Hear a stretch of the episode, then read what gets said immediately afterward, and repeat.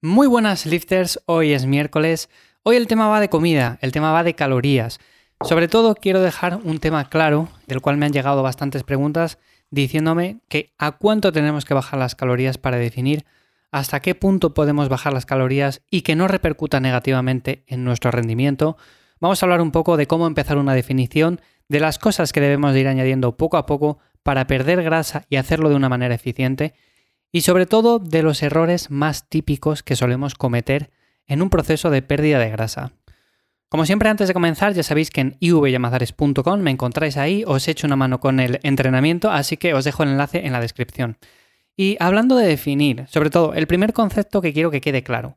Gastar todas las balas en un primer momento, y por balas me refiero a juntar en una semana que si déficit calórico, entrenamiento de fuerza, cardio, ciclado de calorías, Juntar todo esto en un primer momento quizás no sea la mejor idea, porque tenemos un montón de herramientas que podemos ir aplicando y bueno, tenemos que buscar el momento idóneo para usarlas. Si yo quiero empezar un proceso de pérdida de grasa, lo suyo es que empiece poco a poco y diga, venga, pues voy a reducir las calorías, pero en un primer momento voy a quedarme simplemente con eso. Reduzco las calorías a cierto nivel y luego ya iremos viendo lo que voy añadiendo, pero no vamos a gastar todas las balas en un principio porque ese sin duda es de los errores más típicos y más comunes que cometemos cuando queremos perder grasa. Así que, si queréis definir, si queréis empezar dentro de poco para estar para el verano bien, pues empezar ahora con un déficit de más o menos el 15, 20, 25% y a partir de ahí ya lo vais viendo.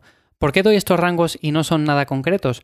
Pues porque depende básicamente de nuestro punto de partida. Si partes con un 16% de grasa, vas a tener que hacer un déficit un poco mayor al principio. Si partes con un poco menos, pues quizás con un 15% te sea suficiente. Así que en ese sentido, yo siempre suelo comenzar las etapas de definición con un 15-20% si es que no me he pasado demasiado de grasa. Y a partir de ahí, ¿qué es lo que tenemos que hacer? Pues muy sencillo. Si veníamos haciendo una rutina con la cual ganábamos músculo, estábamos progresando, nos motivaba y nos gustaba, vamos a seguir con la misma rutina, o sea, no la vamos a cambiar, vamos a seguir con el mismo esquema de progresión, que muchas veces lo que hacemos es, bueno, ahora que voy a cambiar de etapa, lo suyo es, venga, voy a hacer más repeticiones, voy a cambiar el peso, igual un peso más ligero, voy a cambiar la rutina, en vez de estos ejercicios los cambio por estos otros, y al final montamos ahí un pollo, un pollo que parece eso otra cosa totalmente diferente a lo que veníamos haciendo. Y no tiene lógica. O sea, ahora lo que estamos buscando es mantener el músculo en la medida de lo posible. E incluso podemos ganar un poco, ¿por qué no? Es complicado, eso sí, no voy a vender aquí la moto de que podemos ganar un montón de músculo mientras estamos perdiendo grasa, pero la recomposición corporal se puede llegar a dar. Así que en ese sentido, vamos a buscar seguir progresando, seguir entrenando bien y por eso vamos a mantener la misma rutina que veníamos haciendo. Sobre todo, ejercicios básicos, vamos a mantenerles. Son ejercicios muy buenos y con los cuales podemos desarrollar fuerza y seguir progresando. Ejercicios analíticos, por supuesto, también, porque con ellos vamos a compensar puntos débiles, vamos a atacar esas zonas que tenemos un poco más rezagadas, así que también hay que incluirles, no quedarnos simplemente con lo básico. Y con todo esto ya tendríamos la rutina, no hace falta cambiarla de golpe. Quizás haya ciertas cosas que sí podemos modificar un poco, porque no tiene por qué ser 100% exactamente a la que seguíamos en volumen, pero en general no hace falta hacer grandes modificaciones.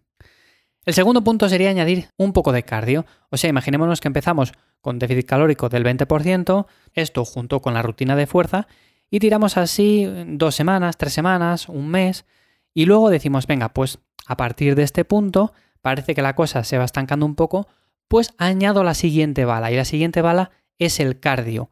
El cardio aquí lo vamos a utilizar simplemente como complemento, no como un entrenamiento principal. Por lo tanto, lo suyo sería hacerlo o bien después del entrenamiento o hacerlo también a primera hora de la mañana, que se puede hacer en ayunas o después de haber desayunado, eso da exactamente igual, pero hacerlo alejado del entrenamiento porque queremos rendir, queremos mantener la fuerza para mantener el músculo también. Así que el cardio como complemento le añadimos unas semanas más tarde, no lo añadimos todo de golpe. De esta manera el cuerpo encuentra un estímulo nuevo y quemamos más calorías para perder más grasa. La siguiente bala, ¿cuál sería? La siguiente bala sería aumentar el NIT. Y el NIT lo aumentamos básicamente aumentando la actividad diaria.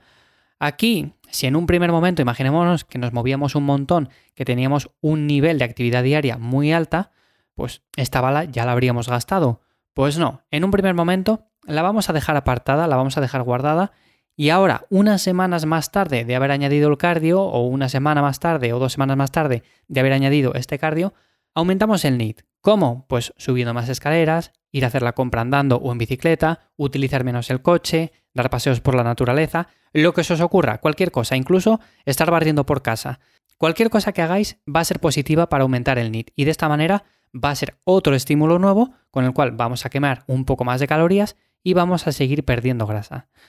Siguiente bala, ¿cuál sería? Pues llegado a cierto punto podemos bajar las calorías. Aquí sí que ya podríamos utilizar esta estrategia, pero como podéis ver no la hemos usado desde un principio, que muchas veces otro de los errores comunes es decir, venga, pues bajo un montón las calorías, a las dos semanas vuelvo a bajar las calorías, luego cuando pasan otras dos u otras tres, pues vuelvo a bajar más las calorías y al final nos quedamos comiendo pues lechuga, ensaladas y poco más. Y con esto no tenemos los nutrientes necesarios para entrenar con intensidad, no tenemos nutrientes, no tenemos proteína, no tenemos grasa, no tenemos carbohidratos, no tiene lógica ninguna. El cuerpo va a ponerse en modo de supervivencia y va a retener en la medida de lo posible el peso que tenemos en ese momento. Con lo cual nos vamos a ver mal, nos vamos a ver peor, con muy poca energía no podemos casi ni entrenar y la pérdida de peso se va a estancar. No tiene sentido ninguno. Así que en un principio no lo vamos a hacer, pero cuando ya hayamos añadido entrenamiento de fuerza, hayamos añadido cardio, luego hayamos aumentado el NIT, todo esto progresivamente con el paso de las semanas. Llegados a cierto punto, pues como en un principio habíamos reducido 15-20% las calorías, ahora vamos a reducirlas otro poco más. Pero claro, hemos llegado a un punto en el cual ya nos hemos estancado y hemos usado todas las balas anteriores con cierto criterio, con cabeza, con sentido común. Así que llegados a este punto sí que podríamos reducir un poco más esa ingesta y seguiríamos perdiendo grasa, tampoco mucho más. Y como punto final, algo que también podemos utilizar y que también tiene mucha lógica, algo de lo que he hablado en episodios anteriores, es ciclar las calorías. Porque no solamente consiste en reducir, reducir y reducir, sino que también podemos utilizar días más altos, los cuales pueden ser de entrenamiento, y días más bajos, los cuales pueden ser de descanso, y de esta manera el cuerpo también lo interpreta de manera diferente que no un déficit lineal.